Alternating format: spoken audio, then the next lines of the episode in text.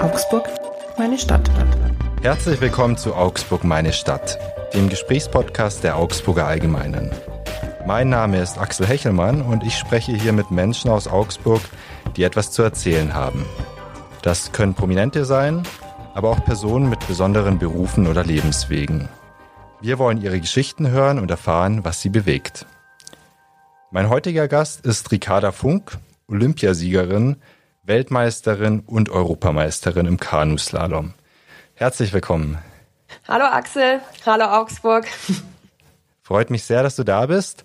Nicht ganz in Präsenz da, sondern über Videotelefonat. Wo erreiche ich dich denn gerade? Ja, leider kann ich in Augsburg nicht vor Ort sein. Ich bin nämlich gerade in Spanien, in La Seu d'Urgell.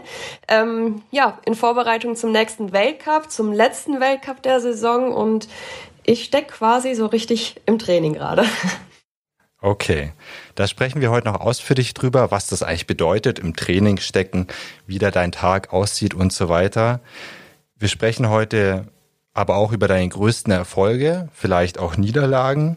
Wir sprechen über deinen Job als Sportsoldatin, über Augsburg und ein bisschen auch über dein Privatleben. Vielleicht fangen wir mit Kanuslalom an. Die meisten Menschen, die saßen ja noch nie in einem Kanu, denke ich mal. Vielleicht kannst du so ein bisschen beschreiben, wie fühlt sich das für dich an? Also für mich ist Kanuslalom einfach, ja, der schönste Sport der Welt. Ähm, ich sage auch immer, Kanuslalom ist quasi so ein Tanz auf dem Wasser. Ähm, man muss am Ende den Rhythmus des Wassers aufnehmen, vielleicht mal ja führen, aber auch mal die Führung überlassen und versuchen irgendwie die Kraft des Wassers für sich zu nutzen. Und das macht unglaublich viel Spaß. Kanuslalom hat auch ähm, unglaublich viele spielerische Elemente im Sport, weil das Wasser einfach ja, manchmal auch unvorhersehbar ist. Wir müssen einfach lernen, das Wasser zu lesen, das Wasser zu verstehen, das Wasser für uns zu nutzen und das Wasser auch in gewissem Maße irgendwie vorhersehen können. Und ja, für mich, ich liebe einfach das, was ich hier tue. Das merkt man gleich, wenn man dir zuschaut, wenn man dich reden hört. Das sehen jetzt die Hörerinnen und Hörer nicht, äh, aber du strahlst da richtig dabei, wenn du davon sprichst. Ich stelle es mir aber bei allem Schönen auch nass und manchmal kalt und manchmal unangenehm vor, oder? Ja, also definitiv Kanuslalom im, gerade im Winter macht nicht jede Einheit Bock. Da muss man sich auch wirklich hin und wieder mal echt ähm, ja einen Arschtritt geben, dass man da aufs Wasser geht. Ich meine, es ist wie in allen Sommersportarten. Der Sportler wird quasi im Winter gemacht. Wir müssen im Winter richtig hart ranklotzen und auch bei eiskalten Temperaturen findet man uns auf dem Wasser. Wir müssen uns da durchbeißen. Ähm, ich erinnere mich ganz gut, mein Vater hat früher immer gesagt, ähm, die Medaillen liegen irgendwo im Schnee vergraben, also müssen wir uns da wirklich äh, durchboxen und ja, aber ähm, generell muss man schon auch sagen, dass Kanuslalom eine unglaublich komplexe Mischung ist aus Schnelligkeit, Kraft, Ausdauer, Technik, Koordination. Ähm, und da haben wir sehr, sehr viele Elemente, die wir eben trainieren, bedienen müssen. Und das macht unser Training auch sehr, sehr abwechslungsreich, was es wiederum auch irgendwo ja, spannend macht. Ja, wenn man sich mal so ein Video anschaut von dir, wie du da auf dem Wildwasser unterwegs bist. Ich habe mir vorher was angeschaut aus Tokio von letztem Jahr, wo du ja auch Goldmedaillen gesammelt hast. Da sieht man, du bist ziemlich gut drin in diesem Sport. Äh, wenn man nur drei Jahre zurückblickt, dann kann man da Olympiagold aufzählen, man kann WM-Gold aufzählen, Europameisterin bist du auch. Mehr geht ja eigentlich gar nicht, würde man sich denken. Was willst du denn noch erreichen überhaupt? Bist ja noch jung mit 30 Jahren. ja, genau. Ich bin mittlerweile auch schon 30. Ich bin jetzt nicht mehr der jüngste Hüpfer hier im, äh, im Kreis, aber ja, mich treibt der Sport einfach jeden Tag wieder neu. Ähm, oder meine Leidenschaft treibt mich jeden Tag wieder neu an. Ich möchte mich weiterentwickeln und Kanuslalom ist irgendwo auch so, es gibt nie ein Ende. Der Sport der entwickelt sich wahnsinnig schnell und ähm, man muss an so vielen Schrauben drehen. Wenn vielleicht an der einen Seite mal vielleicht was hapert, dann läuft es da vielleicht besser und ähm, irgendwie macht es mir einfach Spaß, an mir äh, weiter und ähm, das Bestmögliche herauszukitzeln. Und natürlich träume ich immer noch von Olympischen Spielen in ihrem vollen Umfang. Ähm, Tokio, das waren meine ersten Olympischen Spiele und das war ja irgendwo auch eher so ein Minimalprogramm. Ich war natürlich unfassbar happy, dass die überhaupt stattgefunden haben, ähm, denn die Olympia-Quali allein ist bei uns im Sport einfach super krass, ähm, super schwer und ähm, das hätte mir wirklich das Herz gebrochen, wenn sie komplett abgesagt worden wären und ähm, ja, aber trotzdem möchte ich doch mal das komplette erleben. Kontakt mit den Sportlern, ähm, die Zuschauer und irgendwie auch danach, nach dem eigenen Wettkampf, noch die anderen deutschen Athleten bei ihren Wettkämpfen anfeuern. Ähm, das wäre definitiv ein Traum. Zu Olympia kommen wir später noch, äh, 2021. Das war ja für dich ein ganz, ganz besonderer Wettkampf ähm, aus verschiedenen Gründen. Einerseits warst du sehr erfolgreich, andererseits war gleichzeitig diese Flutkatastrophe im Ahrtal, deiner Heimat.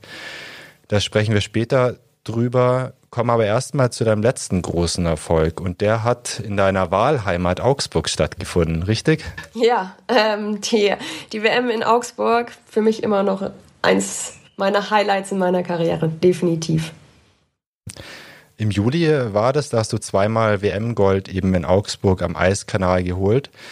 Wie fühlt sich das denn an, in der eigenen Stadt oder in der Wahlheimat zu starten vor großem Publikum, vor begeistertem Publikum? Also für mich persönlich war die ganze Woche einfach unglaublich. Ähm, das fing mittwochs an.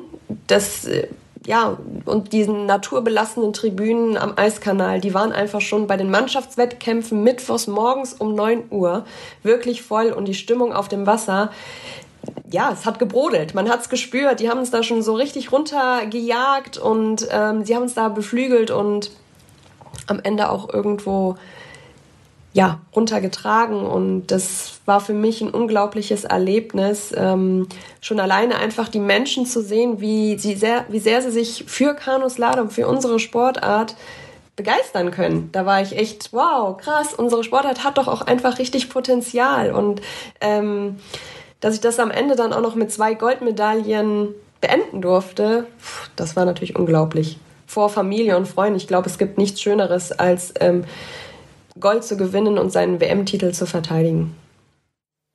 Da muss man vielleicht dazu sagen, Kanusport ist ja jetzt nicht wie Fußball oder so, der die Massen automatisch anzieht, wo es um Unsummen von Geld geht. Macht es das auch ein bisschen zur Herausforderung oder war da ein bisschen Anspannung da vorher, wie die, diese WM in Augsburg so wird? Ähm, ich war eigentlich von Anfang an sehr, sehr optimistisch, dass es ein, ein grandioser Wettkampf wird. Man hat schon gemerkt, das Orga-Team, die haben sich alles so viel Mühe gegeben. Das haben wir Sportler natürlich auch wirklich im, im Laufe der letzten Monate komplett gespürt. Alle waren heiß drauf, alle hatten richtig Bock, auch die Stadt Augsburg, die hatten einfach Bock drauf und ähm, da freuen wir Sportler uns natürlich mega drüber. Und ja, alles in allem kann ich einfach nur von Augsburg von der WM schwärmen. Aber ich muss natürlich schon auch dazu sagen, Druck und Erwartungshaltung, die waren da. Das, äh, man hat gemerkt, die mediale Aufmerksamkeit im Vorfeld, die war da. Es waren sehr, sehr intensive Wochen, die wirklich anstrengend waren, wo ich auch irgendwann an einem Punkt war und sagen musste, okay, ich muss meine Termine ein bisschen reduzieren, denn mein Hauptjob ist einfach der Sport. Ich muss mich aufs Training konzentrieren und ähm, ja, am Ende habe ich nichts davon, wenn ich mit meinem Wettkampf am Ende unzufrieden bin. Und ja, die Druck- und Erwartungshaltung, die haben es definitiv nicht leichter gemacht, vor allem wenn man oben am Start steht und den Sprecher hört, ähm, man als Olympiasiegerin und Titelverteidigerin angekündigt wird. Das war irgendwie schon ganz schön krass. Da fing mein Herzchen schon ganz schön an zu pochern, muss ich sagen. Ja, da muss ich aber auch sagen, als Medium, wir haben schon erwartet, dass du da auch äh, eine Goldmedaille holst. Das gleich ja, zwei sind, das ist natürlich super. Gut, dass ich das jetzt im Nachhinein höre. genau. Ich habe ähm, mir ein paar Infos auch geholt von meiner Kollegin Andrea Bogenreuter, die ja sehr eng in Kontakt auch mit den Kanuten, auch mit dir steht, die sich da auch super auskennt und seit vielen Jahren berichtet. Und die Kollegin berichtet auch sehr viel natürlich über eure und deine Erfolge. Nun ist es aber ja so, dass Erfolge nicht von allein kommen. Also du hockst dich ja nicht äh, in dein Kajak rein, paddelst da einen Kanal runter und äh, wirst Welt- oder Olympiasiegerin. Vielleicht kannst du so ein bisschen den Weg skizzieren bis zu den großen Erfolgen. Also wie fing es überhaupt an bei dir mit der Kanu-Leidenschaft?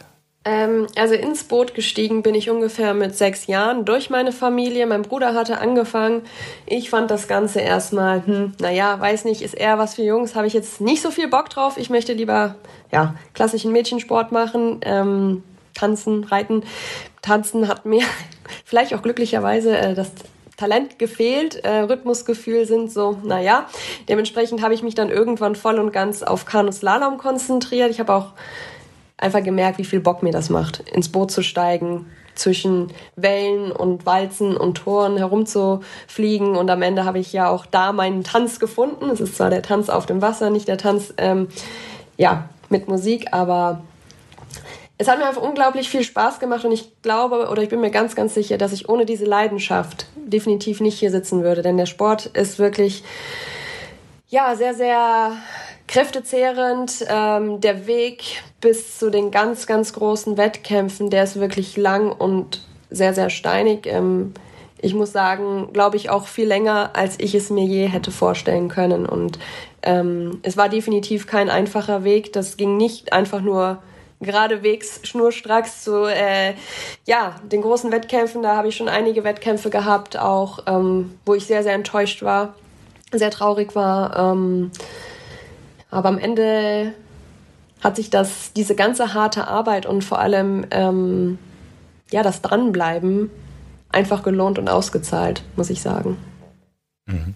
Wie alt warst du denn beim ersten Mal ins Boot steigen und kannst du dich noch dran erinnern? Genau, also ich war so ungefähr sechs. Ich habe das mit meinem Vater gemacht, ähm, meinem Bruder. Wir waren eigentlich immer so im Dreierpack auf dem Wasser. Ähm, und mein Vater hat wirklich auch sehr, sehr viel Arbeit und Zeit rein investiert. Er ist nach, ähm, nach der Arbeit abends ich weiß nicht, vier, fünf Uhr war das, ist er mit uns erstmal zum Wasser gefahren, zur A damals noch. Ähm, dort hatten wir keine große Kanuslalomstrecke. Es ist jetzt auch nicht die Region, die dafür bekannt ist. Ähm, wir haben da einfach selbstständig Leinen gespannt über die A, haben unsere eigenen Tore aufgehangen, die wir nach jedem Training auch wieder abgehangen haben. Das war unfassbarer Aufwand. Wir hatten am Ende ein richtig geiles System und es lief echt, echt, echt schnell. Wir waren richtig eingespielt. Ähm, das hat dann echt nur zehn Minuten, Viertelstunde gedauert. Dann hatten wir unsere Strecke da hängen. Und ja, eigentlich schon auch unglaublich, dass wir das damals da so durchgezogen haben, dass ich tatsächlich, ja, dabei geblieben bin. Also wir hatten da immer schon noch ein paar andere Kids mit dabei, aber die haben dann irgendwo dann doch gesagt, nee, das ist irgendwie doch too much und vor allem im Winter ist es einfach nur Quälerei. Ähm, ist auch manchmal einfach so, muss ich, muss ich schon sagen. Deswegen war ich dann ganz froh, als ich dann 2011 nach meinem Abitur ähm, nach Augsburg gezogen bin. Ich meine, ja, beste Trainingsumfeld, das man haben kann. Wir haben da drei Kanäle. Einmal den großen Eiskanal, auf dem jetzt auch die WM stattgefunden hat. Dann haben wir den Jugendkanal, wo man super gut Grundlagentraining machen kann, Ausdauertraining, aber auch Techniktraining. Und noch den kleinen Schülerkanal, den auch wir ähm, Profis halt am Ende täglich nutzen, besonders im Winter. Ähm, und dann auch noch ein Kraftraum direkt vor Ort. Wir müssen quasi, ähm, wir haben keine großen Wege. Und das ist sehr, sehr wertvoll. Das kannte ich vom Frühjahr von meinem Training zu Hause nicht so. Ich meine, ich hatte noch nicht mal ein Umkleide, ich musste mich am Auto umziehen und auf einmal komme ich nach Augsburg. Ich habe alles, ich habe drei Kanäle, ich habe eine Umkleide, eine heiße Dusche nach dem Training und muss mich nicht am Auto umziehen und dann auch noch direkt ein Kraftraum. Also ich war im Paradies 2011, das weiß ich noch ganz genau, wie cool ich das einfach fand, da jetzt zu trainieren und ähm, ja, dort dann weiter an meinem großen Ziel irgendwo zu arbeiten. Jetzt sagst du schon selber, in Augsburg ist die Infrastruktur natürlich super für dich. Ähm, früher war das nicht so. Jetzt interessiert mich noch kurz, wie habt ihr das mit den Stangen gemacht denn? Du meintest, ihr habt da so ein System entwickelt. Ähm, habt ihr da Skistöcke aufgehängt oder wie war das? Ja, also tatsächlich waren das, nein, nein, Skistöcke jetzt nicht, aber tatsächlich waren das ähm, teilweise Besenstiele, die ähm, halt ja, die sich ganz gut aufhängen ließen, weil die oben, ja, ja, mein Vater hatte halt was gebastelt und ähm, war auf jeden Fall sehr, sehr spannend. Und Das klingt sehr interessant. Wenn du noch ein Foto hast, schick's mir gern zu, dann hänge ich es in den Artikel. Ja, tatsächlich habe ich davon kein, glaube ich, kein Foto, beziehungsweise man würde es nicht erkennen, dass das Besenstiele sind. Es, ähm, aber ich habe ein Foto von, ich glaube, es ist wirklich von ganz von Anfang an. Da hatten wir noch nicht dieses System, da hat mein Vater ähm, sich quasi eine Torangel gebastelt. Ähm, er hat ist, ja, kann man sich wirklich vorstellen wie eine Angel. Ähm, mit einem Stock ähm, hat er ins Wasser gehalten und da hing dann ein Seil dran und da hing ein, ein Stab dran. Und da bin ich mit meinem Bruder im Kreis drumherum gefahren und haben halt da die ersten Grundtechniken gelernt. Das sieht auf dem Foto eigentlich ganz witzig aus. Ähm, genau, so war mein, erst, mein erstes Tor, das ich jemals gefahren bin. Sah so aus. Klingt sehr abenteuerlich. Ich habe auch noch ein Zitat von dir gefunden, das du als Schülerin gesagt haben sollst. Habe ich auch aus einem Artikel von Andrea Bogenreuter. Ähm, und ich fand es sehr beeindruckend, als Schülerin äh, solche Sätze zu formulieren. Du hast da gesagt, das Wasser und seine Strömung ist unser Element. Wir versuchen es zu nutzen und zu überlisten. Kanuslalom ist eine Faszination, die man nicht erklären kann, sondern erleben muss. Erinnerst du dich noch dran? Definitiv. Ich weiß eigentlich ziemlich genau, wann ich das geschrieben habe, das muss, äh, ich glaube, in meiner Oberstufenzeit muss das gewesen sein. Ähm, ja, das trifft es irgendwo ziemlich auf den Punkt. Man, es ist so schwer in Worte zu fassen, was wir da eigentlich treiben. Ich meine, das Wasser alleine ist sehr, sehr komplex. Bis man das überhaupt erstmal versteht und bis man verstanden hat, wie man das für sich selber nutzen kann, da vergeht schon unglaublich viel Zeit. Ich meine, ähm, man lernt auch nie aus man lernt immer wieder neue äh, Strukturen des Wassers kennen und jede Strecke ist einfach anders. Und ähm, das einem Laien irgendwie richtig verständlich zu erklären, mit Worten, mit puren Worten, was wir da im Boot auch einfach spüren, über die Kante, über das Paddel, das ist ja fast eigentlich unmöglich. Also eigentlich muss man, meiner Meinung nach, muss man Kanuslalom wirklich einmal erlebt haben. Okay, das war der kurze Werbeblock von dir für die Sportart Kanuslalom. Eine Sache noch, äh, fand ich ganz witzig. Während des Paddelns sollst du früher auch Schulstoff ins Boot geklebt haben und da im Boot gelernt haben. Stimmt das? Ja, das stimmt. Das ist, also wir waren auf der A, da haben wir Techniktraining durchgeführt, aber ich bin auch sehr, sehr viel auf dem Rhein gefahren. Da gibt es keine Tore, keine Möglichkeit, irgendwelche Tore aufzuhängen. Da habe ich meine ja, langen Ausdauereinheiten absolviert, die halt auch wirklich manchmal nicht so spannend sind. Ähm, genau, und wenn ich dann Klausurstress war und äh, mal wieder auf dem letzten Drücker angefangen habe zu lernen, was ja schon mal vorkommt, dann habe ich mir meine Lernzettel geschrieben und mir in einer Glasichtfolie vorne auf mein Boot geklebt und da ich erinnere mich ziemlich gut an eine äh, Paddeleinheit, wo ich meinen Chemiestoff quasi beim Training gelernt habe für, also ich habe irgendwelche Formeln auswendig gelernt. Das hat sehr, sehr gut geklappt und die Klausur war auch gar nicht so verkehrt danach. Nicht schlecht. Also mit Chemieformeln habe ich mir schon schwer getan, wenn ich einfach am Tisch saß, wo nichts gewackelt hat und äh, es ruhig war und ich mich konzentrieren konnte.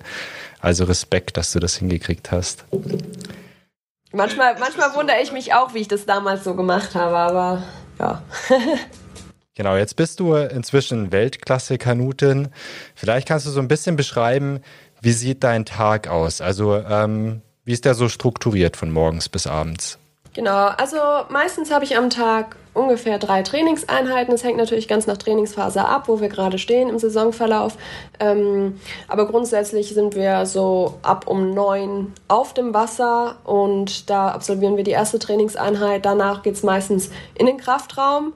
Ähm, bin dann ungefähr gegen ja, es kommt drauf an. Meistens so gegen eins zu Hause, habe eine kurze Mittagspause und dann findet man mich meistens so gegen drei, vier ähm, zur zweiten Einheit nochmal auf dem Wasser. Und ja, ist natürlich ähm, Mittagspause bzw. Regeneration spielen eine ganz, ganz große Rolle. Da muss man natürlich schauen, dass man ja, die Energie, die, die man verbrannt hat, dass man die auch wieder zu sich nimmt irgendwie. Und da schaut man dann, oder ich achte da schon drauf, dass ich dann auch wirklich was Ordentliches zu essen zu mir nehme, ähm, ordentlich koche, vielleicht auch zweimal am Tag eben koche, damit es einfach ähm, ja, qualitativ hochwertige Nahrung ist. Und das kostet dann am Ende, ist man den ganzen Tag irgendwo beschäftigt. Und ich sage auch immer wieder, Leistungssport ist eine ganze Lebenseinstellung. Oder wir sind auf einem Niveau, wo man so viel investieren muss, um überhaupt noch ein Prozentchen irgendwo besser zu werden. Und da ähm, spielt halt wirklich jeder kleinste Aspekt eine Rolle. Und da gehört ähm, eben auch Ernährung und ähm, auch Psyche, psychische Betreuung, also mentale, sportmentale ähm, Betreuung ähm, spielen auch eine große Rolle. Da habe ich auch äh, sehr viel mit unserem Sportpsychologen zusammengearbeitet. Ähm, ich habe beispielsweise vor großen Wettkämpfen kann ich nicht so gut schlafen. Da habe ich einige Wettkämpfe gehabt, wo auch ich gar nicht geschlafen habe. Echt? Ja, das, ähm, ich meine, ich, äh, ich wurde dann auch irgendwann echt nervös, denke ich mir so, oh shit, und dann, äh, du solltest mal jetzt schlafen, du musst morgen richtig, ähm, ja, da sein.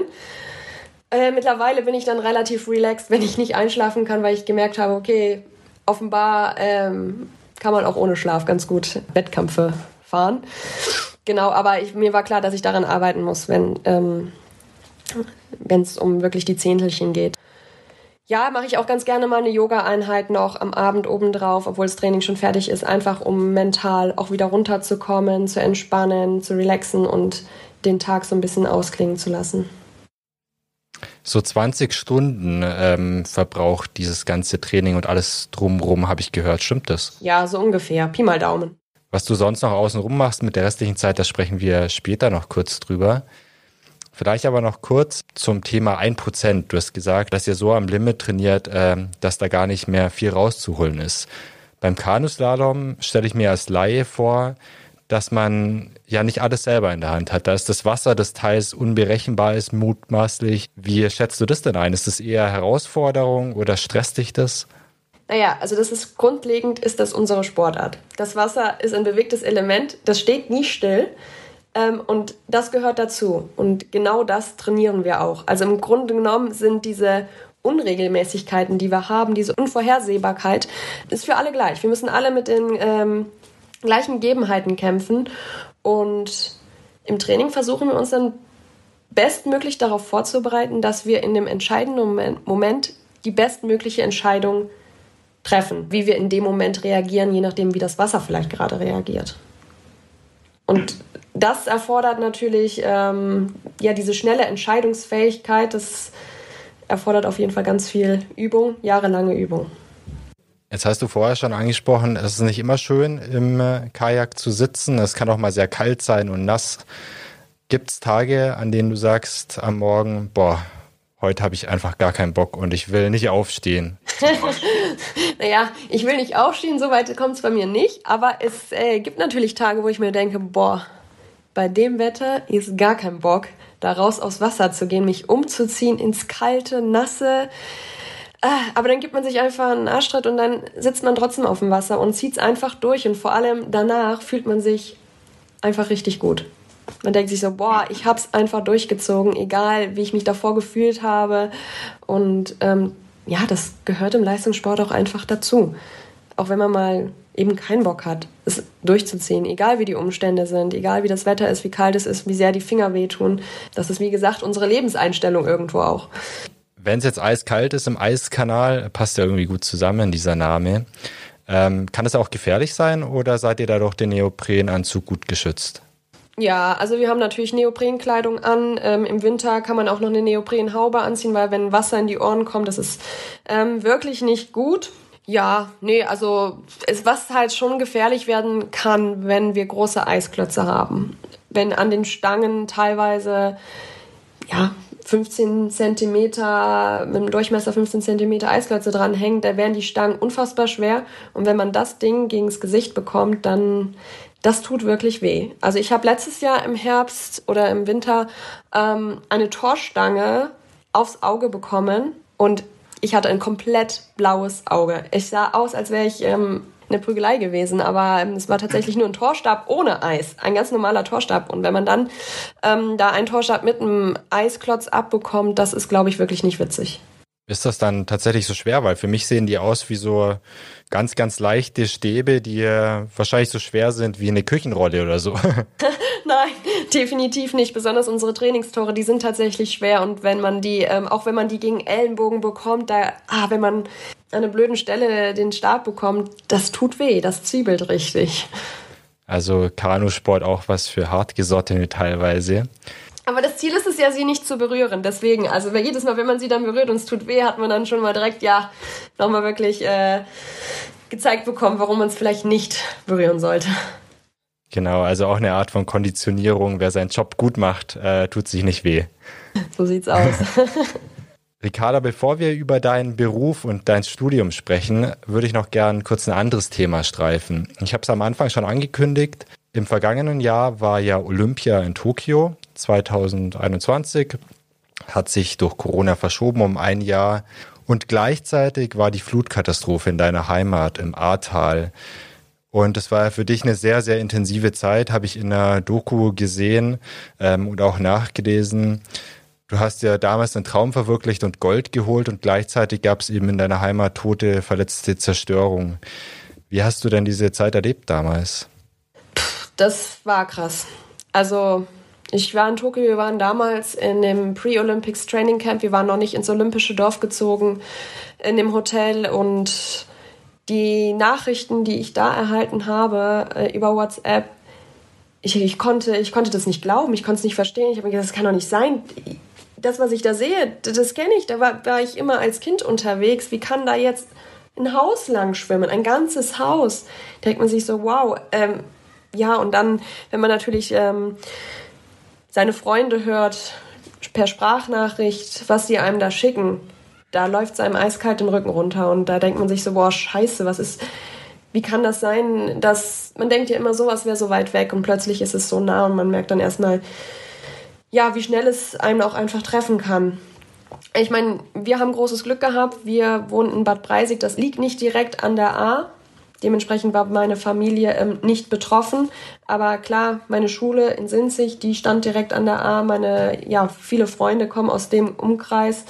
Und das hat mich sehr, sehr mitgenommen damals ähm, äh, in Tokio. Ich habe viel geweint. Irgendwann haben, glaube ich, äh, ja, meine Freunde, meine Familie zu Hause gemerkt, okay, ich glaube, wir müssen mal die WhatsApp-Nachrichten runternehmen, weil es hat mich wirklich sehr, sehr belastet. Ähm, ich war sehr, sehr traurig und habe eigentlich kurzzeitig gedacht, boah, ich will nach Hause, ich möchte mit anpacken. Ich muss da meinen Teil zu beitragen, dass wir irgendwie ähm, den Menschen im Kreis Ahrweiler einfach helfen können. Und ja, das war sehr, sehr hart. Ähm, einerseits mein Traum Olympia, andererseits ähm, ja die schwere Flutkatastrophe in meiner Heimat. Aber mir war halt dann irgendwo klar, okay, von hier aus kann ich jetzt nicht groß was machen. Klar, ich habe gespendet und habe so versucht zu helfen, aber mir war bewusst, dass ich mich dann auch auf Olympia und auf meinen Traum irgendwo konzentrieren muss. Habe mir dann auch wie sie so einen, so einen optischen Schalter gesucht. Also wenn ich den Bus zur Strecke betreten habe, dann war ich meinem Traum Olympia. Aber wenn ich wieder zurück ins Hotel gekommen bin, da konnte ich mal ja meine Emotionen freien Lauf lassen und irgendwo das, was zu Hause passiert ist, auch ähm, selbst verarbeiten.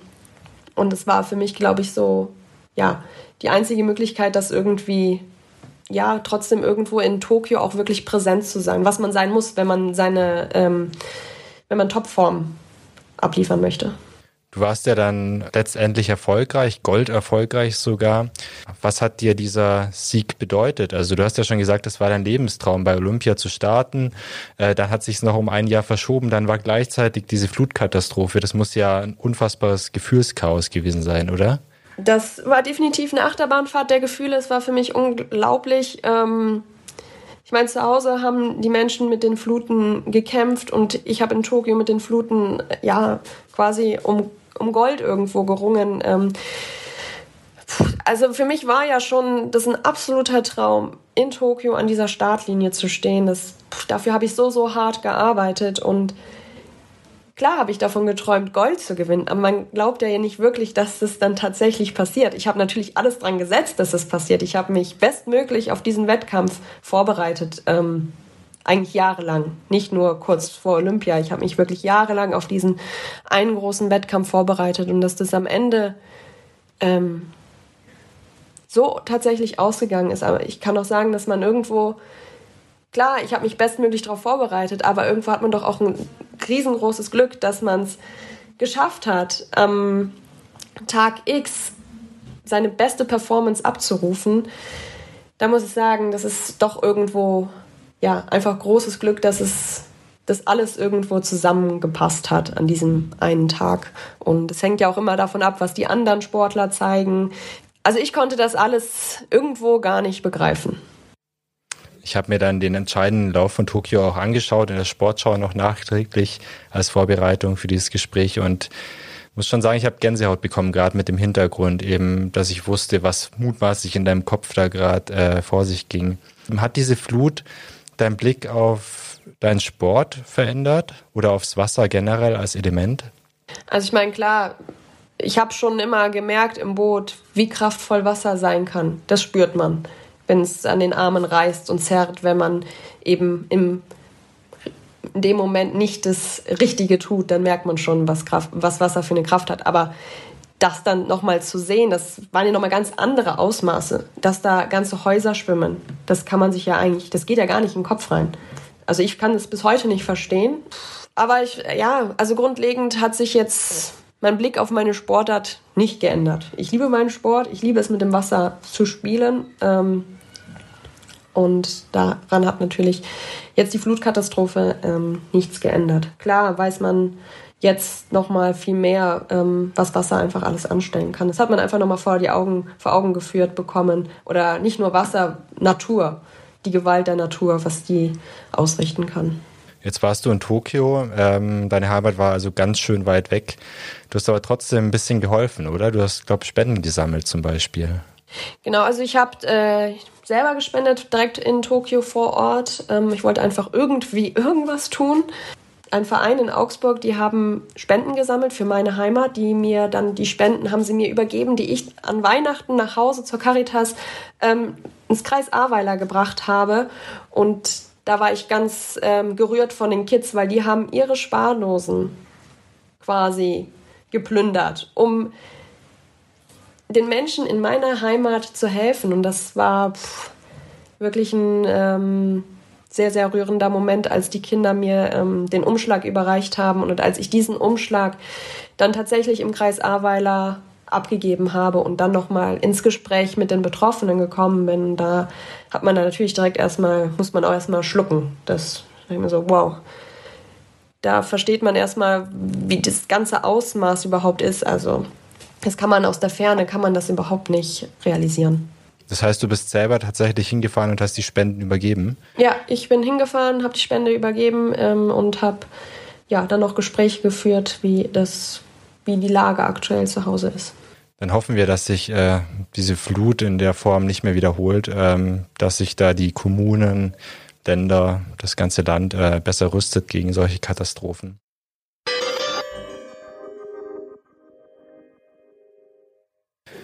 Die Überleitung ist jetzt relativ schwierig. Ähm, wir kommen nämlich jetzt zu Beruf, Studium, Karriere. Kannst du eigentlich vom Kanufahren leben? Ja, also äh, grundsätzlich bin ich super happy, dass wir die großartige Unterstützung der Bundeswehr haben. Ähm, ich bin seit 2011, nachdem ich das Abitur gemacht habe, bin ich in der Sportfördergruppe der Bundeswehr, die uns wirklich sehr, sehr gut unterstützt. Also wir können uns voll und ganz auf den Sport konzentrieren. Ähm, wir haben da einige Lehrgänge zu absolvieren. Es sind drei Lehrgänge in Grün und zwei Lehrgänge, ähm, wo wir eine sportliche Ausbildung erhalten. Und ansonsten sind wir quasi, oder ist unser Auftrag, ähm, zu trainieren und die Bundesrepublik Deutschland bzw. die Bundeswehr bei Wettkämpfen bestmöglich eben zu vertreten. Klingt ein bisschen nach Traumjob, oder? Also Sport machen für den Staat und Geld dafür zu bekommen. Ja, natürlich. Also wir sind auf jeden Fall dankbar, dass wir diese Möglichkeit haben, denn ohne diese Möglichkeit ja, glaube ich auch nicht, dass ich hier sitzen würde, weil das äh, leider kann man mit Kanuslalom alleine ja nicht reich werden. Also da hilft es dir, dass du Sportsoldatin bist. Was verdienst du denn, wenn ich fragen darf? Äh, ja, ich glaube, da sprechen wir lieber nicht drüber. nee, das, äh, da kann ich nicht drüber. Das geht nicht. Ähm. Gar kein Problem. Aber ich dachte, ich versuch's mal. Ja. Ricarda, du hast auch an der Uni Augsburg studiert, richtig? Genau. Also der Bundeswehr ist es schon auch wichtig, dass wir wirklich eine duale Karriere haben. Wir müssen eine duale Laufbahnplanung abgeben, ähm, wo wirklich festgelegt ist, wann wir auf abseits des Sports eben ähm, eine Ausbildung absolvieren möchten, beziehungsweise ein Studium. Ich habe damals auch relativ zügig mit meinem Studium begonnen, Medienkommunikationswissenschaften an der Uni Augsburg. Bin auch jetzt wirklich happy, dass ich das damals direkt durchgezogen habe, ähm, denn jetzt aktuell stelle ich mir ein Studium nebenbei sehr, sehr schwer vor.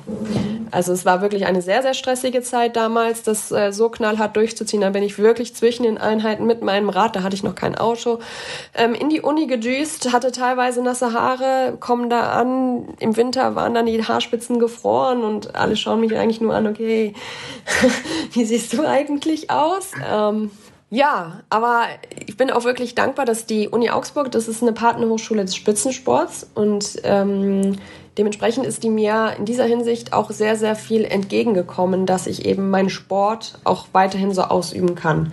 Und das ist natürlich auch irgendwo eine Grundprämisse von der Bundeswehr, dass wir an einer Partnerhochschule des Spitzensports studieren. Wie haben denn deine Kommilitonen und Kommilitonen rea reagiert? Du bist ja schon bekannt, jetzt kein Superstar, den jeder kennt, ähm, darf ich glaube behaupten, aber natürlich in deiner Szene ähm, weltbekannt und super erfolgreich. Gab es da besondere Reaktionen auf dich als Kommilitonin? Ja, es war super spannend zu sehen. Also es gab sehr, sehr viele, die das super cool fanden und äh, mich auch mega unterstützt haben, die ja auch das einfach spannend fanden zu sehen, wie das so bei mir abläuft ähm, das war dann auch echt eine coole Zeit, mit den Leuten zusammenzuarbeiten. Aber da gibt es natürlich immer wieder auch die Gruppen, die natürlich sehen, dass man vielleicht andere Termine für die Klausuren hat, dass man eine mündliche Prüfung bekommt oder nicht immer da ist. Ich meine, klar, ich habe auch Bundeswehrlehrgänge absolviert in dem Zeitraum, als ich studiert habe. Da war ich acht Wochen am Stück nicht da. Und dann kommt direkt im Nachgang, dann ist man eine Woche in der Uni, stellt sich quasi vor und sagt dann direkt im nächsten Zug, ja, aber ich bin jetzt zwei Wochen da und dann bin ich vier Wochen nicht da. Das ist natürlich, kommt das bei dem einen oder anderen vielleicht jetzt nicht unbedingt so super gut an. Aber im, äh, im Groben waren eigentlich alle sehr, sehr nett und fanden das insgesamt eigentlich cool. Wie bist du damit umgegangen, wenn dann so ein Grummeln durch äh, einzelne Reihen vielleicht gegangen ist? Hast du es angesprochen oder hast du es einfach ignoriert? Ach, das ist mir dann ein, war mir dann eigentlich irgendwo auch wurscht. Äh, ich meine, ich weiß ja, wofür ich das gemacht habe und ähm, ich habe mich ja dafür entschieden und es ist äh, ja war ja auch wirklich die Minderheit. Also es war jetzt ganz, ganz, ganz wenige natürlich. Worauf ich dann irgendwann keine Lust mehr hatte, war dann diese ja, diese Sonderbehandlung und dann immer wieder neu zu den Professoren zu gehen und zu erklären, was man jetzt gerade macht und warum man nicht kommt, ähm, das war mir sehr, sehr unangenehm, weil ich eigentlich ja eher lieber anonym in der Menge sitzen möchte, wie jeder andere Studierende auch. Aber man muss es natürlich direkt offenbaren, was man da ähm, im Semester vorhat. Du hast schon anklingen lassen, so ein typisches Studentenleben hattest du nicht. Also feiern, lang ausschlafen und so war wahrscheinlich nicht drin, oder? Nope. Also ich war wirklich, das muss ich sagen, ist auch echt schade, das typische Studentenleben, das habe ich so ein bisschen vermisst. Wir haben uns natürlich hin und wieder mal getroffen, aber klar, wenn dann nach der Vorlesung die Kommilitonen zusammen in die Cafete gehen, war ich direkt, ja, sorry Leute, ich muss zum Training, ich habe jetzt keine Zeit. Ähm, ich habe es natürlich schon immer wieder versucht, da ja dran zu bleiben. Man ist natürlich dadurch, dass man Teilzeit studiert, auch ein bisschen langsamer als die meisten anderen, dann äh, rennen einen quasi die Kommilitonen, mit denen man am Anfang studiert haben, relativ schnell davon. die waren dann, äh, am Ende war eigentlich kaum noch jemand übrig, mit dem ich zusammen angefangen habe. Aber das gehört einfach dazu. Wenn du jetzt mal Zeit hast, wenn du vielleicht einen großen Erfolg gefeiert hast, erlaubst du dir dann feiern zu gehen? Bist du jemand, der dann auch Party macht? Also ich äh, gehe grundsätzlich eher selten feiern. Ähm, Ja, klar, nach der WM hat man mal vielleicht kurz äh, auf eine kleine Feier gab es da schon an der Strecke. Das war auch wirklich cool, auch international mit den ganzen anderen Sportlern. Es ist auch immer was Besonderes. Unter Sportlern, ähm, ja, ist auch einfach die Stimmung dann mega. Aber ansonsten ähm, bin ich da auch relativ streng und ähm, warte, bis die Saison dann auch wirklich vorbei ist. Eine andere Frage noch äh, zum Abschluss dieses Blogs, dieses Themenblocks. Du bist ja jetzt Olympiasiegerin, Weltmeisterin, bist Sportsoldatin, du hast dich engagiert für deine Heimat im Ahrtal. Siehst du dich äh, selbst als Vorbild? Oh, ich glaube, äh, also ich weiß nicht, ähm, von sich selbst zu behaupten, dass man ein Vorbild ist, ja, bin ich glaube ich nicht der Typ für, aber ähm, man hofft natürlich, dass man irgendwie die Kids vielleicht dazu animieren kann, dass sie auch mal diesen fantastischen Sport zumindest ausprobieren. Okay, also sehr bescheidene Antwort. Der Bayerische Freistaat nämlich, der sieht dich ja, glaube ich, schon als Vorbild. Du hast ja den Bayerischen Verdienstorden auch bekommen. Eine Ehrung, die ja, glaube nur 2000 äh, Menschen gleichzeitig tragen dürfen. Und äh, die einfach für Menschen sind oder die für Menschen ist, die herausragendes geleistet haben und dadurch Vorbilder sind. Also ein bisschen stolz vielleicht? Ja, also der Bayerische Verdienstorden, das war wirklich was ganz, ganz Besonderes. Es war ein ganz, ganz besonderer Tag für mich. Ähm, ja, das war unfassbare Wertschätzung für das, was ähm, letztes Jahr alles passiert ist. Und ja, ich habe mich wahnsinnig gefreut und war wirklich sehr, sehr stolz irgendwo, dass ich meiner Wahlheimat so aufgenommen werde und dann eigentlich ja so eine hohe Ehrung auch bekomme. Es war wirklich eine große Ehre für mich, diesen Verdienstorden in Empfang zu nehmen und ähm, ja, ich hoffe, dass man da dieser kleinen Vorbildsrolle auch irgendwo gerecht wird dann. Ricarda, wir haben jetzt schon viel rausgehört über dich auch als Privatmensch, wie du so tickst wie du so an deinen Sport rangehst, wie du dein Leben gestaltest, wollen aber noch ein bisschen tiefer gehen vielleicht. Und wir haben eine ganz neue Rubrik, das ist jetzt die Premiere. Ist nichts, was wir erfunden haben, das gibt es in vielen anderen Podcasts auch, und zwar so eine Schnellfragerunde, wo ich dich darum bitten würde, dich für ein Wort zu entscheiden. Ich lese zwei Begriffe vor und du sagst am besten, was besser zu dir passt. Wenn du magst, mit kurzer Erklärung, muss aber nicht sein. Erst so ein Klassiker, Kaffee oder Tee. Äh, Tee, eindeutig. Gar kein Kaffeetrinker, geht gar nicht. das Wasser macht wahrscheinlich wach genug, oder? Wenn du ja, im Kanal bist. definitiv. Augsburger Panther oder FC Augsburg? Uh, da würde ich dann eher zu den Panthern tendieren. Aber bin relativ neutral. Ja, bei den Panthern gibt es äh, immerhin gefrorenes Wasser. Wir bleiben gleich ein Element. Teamplayerin oder Einzelkämpferin? Ah, dadurch, dass ich doch ähm, ja in einer Einzelsportart unterwegs bin, muss man sich doch da irgendwo als Einzelkämpferin durchboxen. Mhm. Auch wenn es im Team äh, am Ende muss man da ja im, im, Zwiespalt, denn ich bin nicht allein hierher gekommen. Also am Ende steht ein ganzes Team drumherum und da muss man schon auch ja zusammenarbeiten. Man ist nie komplett auf sich alleine gestellt und im Team macht einfach alles viel mehr Spaß. Beides im Mix würde ich mal das so sagen. Okay gilt auch ausnahmsweise. Ja. Kuhsee oder Müllberg? Ja, Kuhsee, ganz eindeutig. Ist bei mir ja direkt um die Ecke. Frühaufsteherin oder Nachteule? Ganz eindeutig Frühaufsteherin. Also 6 Uhr, 7 Uhr ist meine Zeit. Puh. Ich bin heute auch um sechs aufgestanden, nee, sogar um halb sechs und das wow. finde ich schon hart. Ja, gut, vor sechs ist schon krass, aber um sechs bin ich normalerweise am Start. Okay. Stadtmarkt oder City-Galerie? Oh, ich glaube, das Blatt hat sich gewendet in den letzten Jahren. Da würde ich eher zum Stadtmarkt mittlerweile tendieren. Okay. Man wird ja doch älter. Geplant oder spontan? Äh, ich bin super spontan. Super spontan. Wahrscheinlich sind auch manche Leute ein bisschen genervt, weil ich ein Monster spontan bin. Also auch Urlaubplanung ja, mir fällt das immer alles kurzfristig ein, was ich dann machen möchte. Hast du ein Beispiel, was ultra spontan mal war bei dir? Also jetzt beispielsweise nach der WM, alle hatten ihren Urlaub geplant, hatten geplant, was sie so machen. Ja, ich, ähm, boah, keine Ahnung. Ich überlege mir das dann, so wie ich gerade in dem Moment Bock habe. Ich meine, wir sind so viel unterwegs. Vielleicht habe ich nach der WM auch gar keinen Bock, nochmal woanders hinzufahren, sondern einfach zu Hause zu bleiben. Und deswegen habe ich mir das offen gelassen und habe dann aber gesagt, okay, komm, wir fahren morgen in die Berge. Funktioniert auch, oder meistens? ja, funktioniert auch meistens. Zum Leidtragen meiner Mitmenschen. Drei Fragen noch. Bosna oder Zwetschgendaci? Was ist denn das erste? Bosna, kennst du gar nicht. Ist so eine Wurst, die gibt es in Augsburg, ist ähm, nur sehr lokal verbreitet. In Salzburg gibt es die noch und ich glaube irgendwo im osteuropäischen Raum. Aber ich glaube, wenn du schon so fragst, dann ist die Wahl klar, oder? Ja, Zwetschgendaci. okay. Urlaub mit dem Auto oder mit dem Flugzeug? Ähm, also meistens sind meine Urlaubsziele ähm, nicht so weit entfernt. Also jetzt eher mit dem Auto. Und die letzte Frage: Wein aus Rheinland-Pfalz oder Bier aus Augsburg? Ach, tatsächlich weder noch. Ich mag keinen Wein, ich mag kein Bier.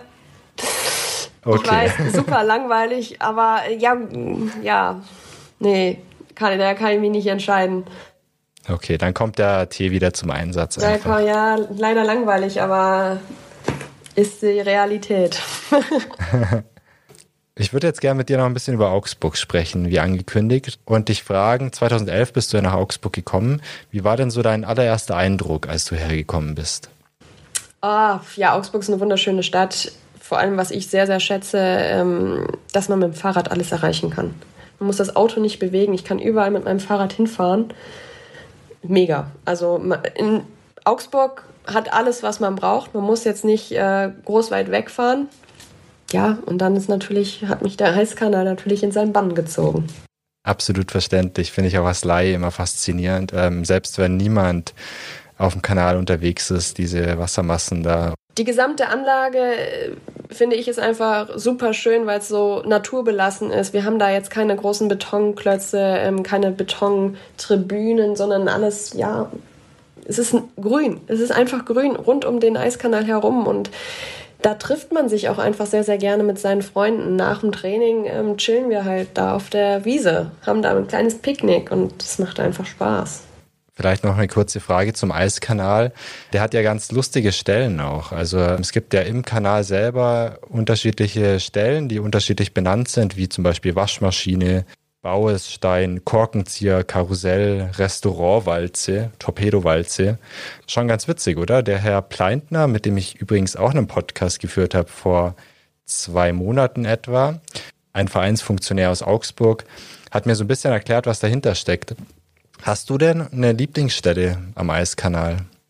Oh, tatsächlich keine direkte Lieblingsstelle. Also ich finde jede Stelle an für sich so, so besonders und speziell. Ähm, wenn man an der einen Stelle vielleicht längere Zeit trainiert hat, dann freut man sich mal wieder auf ähm, ja, einen anderen Abschnitt. Aber so geht das eigentlich die ganze Zeit hin und her. Ähm, klar, die Namen sind auf jeden Fall witzig und sie haben auch ihren Grund, warum die Stellen so benannt sind. Also die Waschmaschine, wenn man die Schläge nicht trifft, kann der Name auch zum Programm werden. Da wird man dann auch mal wirklich durchgespült. Ähm, oder auch Karussell, ganz klar. Das Wasser kann einen ja, quasi so richtig da drehen, wenn man vielleicht einen Ticken zu langsam ist. Und Korkenzieher, das sieht man eigentlich mit dem bloßen Auge schon, weil sich das Wasser so richtig dreht. Und es sieht einfach aus wie ein Korkenzieher. Und diese Namen sind auch bei uns wirklich ähm, tagtäglich im Gebrauch. Also in unserem ganz normalen ähm, Trainingsalltag sprechen wir sehr, sehr viel über Waschmaschine, Korkenzieher, Bogenbrücke, Karussell und so weiter. Und jeder weiß gleich Bescheid. Jeder weiß direkt Bescheid, wo wir dran sind. mhm. Äh, wenn euch jemand extern zuhört, der wahrscheinlich keine Ahnung von Kanu hat, der denkt sich auch, was ist mit denen los? Ja, oder? was ist mit denen? genau. Jetzt sind wir schon wieder zum Eiskanal abgedriftet. Angenommen, du musst weg vom Eiskanal. Also du kannst jetzt mal nicht da deine Zeit verbringen. Wo bist du sonst gern in der Stadt unterwegs? Also ich, man findet mich auch mal ganz gerne beim Minigolf, im Siebentischwald, am Parkhäusel. Ähm, das ist so hin und wieder mal meine Sonntagsbeschäftigung, wenn ich mal wieder nicht weiß, was ich tun soll. Da radel ich darüber und ja, es tut auch mal ganz gut, mal was anderes zu machen. Aber ansonsten findet man mich auch mal in der Innenstadt. Da gibt es ja auch so das ein oder andere Lokal, das ähm, ja ganz nett ist. Verbringst du deine Zeit gerne allein? Triffst du dich mit Freunden? Hast du eine Familie? Also ich bin natürlich sehr, sehr viel unterwegs. Dementsprechend versuche ich schon, meine Zeit auch so zu nutzen, wenn ich zu Hause bin, ja, meine Freunde zu treffen. Familie ist ein bisschen weit weg. Die wohnen natürlich im Kreis Ahrweiler noch. Und, ähm, aber ja, dann treffe ich mich schon gerne mal mit meinen Freunden, wenn ich dann mal die Zeit dazu habe. Das gehört auch ganz normal dazu und ist auch sehr, sehr wichtig. Jetzt ist ja Augsburg deine Wahlheimat. Ähm, aus Verbundenheit, aber zu deiner eigentlichen Heimat startest du ja immer noch für den KSV Bad Kreuznach, oder? Willst du nicht mal zu Augsburg wechseln vielleicht? Die Frage kriege ich relativ oft gestellt. Ähm, ich muss sagen, Bad Kreuznach hat mich jahrelang so grandios unterstützt und da bin und bleibe ich einfach auch loyal. Ähm, es ist aus meiner Heimat und da könnte ich jetzt irgendwie nicht den Rücken zukehren, muss ich sagen, obwohl ich ja, ich habe zwei Herzen in der Brust quasi schlagen, meine Heimat auf der einen Seite, aber Augsburg als meine Wahlheimat auf der anderen Seite und oder beides ist für mich auch wirklich wichtig. Ricarda, wir kommen langsam zum Ende des Podcasts. Und ich würde dich fragen, gerne, du bist jetzt 30 Jahre alt, äh, kannst den Sport sicher noch einige Jahre ausüben. Was sind denn so deine Zukunftspläne? Also wie lange willst du machen und was ist danach? Ja, gute Frage. Also ich strebe ja immer noch einen Master an. Den wollte ich eigentlich letztes Jahr nach Tokio anfangen. Aber dann sind auf einmal so viele Termine auf mich eingeprasselt, dass ich nicht wusste, wo vorne und hinten ist. Und dann erstmal gesagt habe, okay, ich möchte das jetzt auch einfach erstmal genießen und vielleicht auch irgendwo nutzen, ähm, denn die Möglichkeit, die bekommt man so schnell nicht wieder. Ähm, ja, wie lange möchte ich noch paddeln? Paddeln selber wahrscheinlich noch ewig. Die Frage ist natürlich, wie lange ich noch äh, Wettkämpfe fahren möchte. Da muss ich sagen, bin ich noch so komplett offen. Mayelen Choro, die ist letztes Jahr, ähm, ja, oder hat letztes Jahr Silbermedaille gewonnen bei den Olympischen Spielen gewonnen. Sie war 38 letztes Jahr. Und das zeigt einem schon auch, ja, dass man bei uns relativ lang den Leistungssport noch auf hohem Niveau ausüben kann, eben de, aus dem Grund, dass ähm, ja, der Erfahrungswert bei uns eine sehr, sehr große Rolle spielt.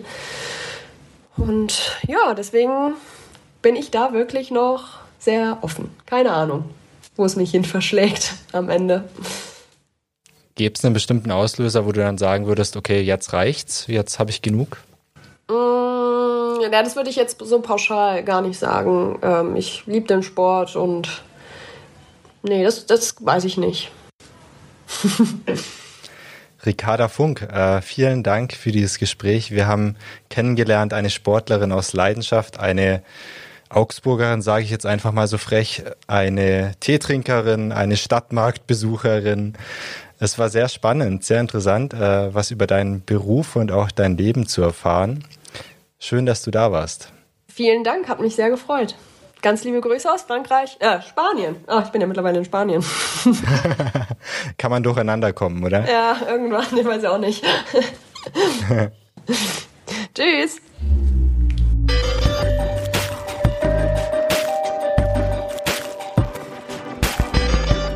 Das war Augsburg, meine Stadt. Die Folge hat euch gefallen? Dann teilt sie gerne mit euren Freunden und abonniert unseren Podcast bei Spotify. Apple Podcasts oder der Plattform eurer Wahl. Bei Fragen, Themenvorschlägen oder Kritik freuen wir uns über eine Mail an podcast.augsburger-allgemeine.de. Mir bleibt nur noch zu sagen, vielen Dank fürs Zuhören.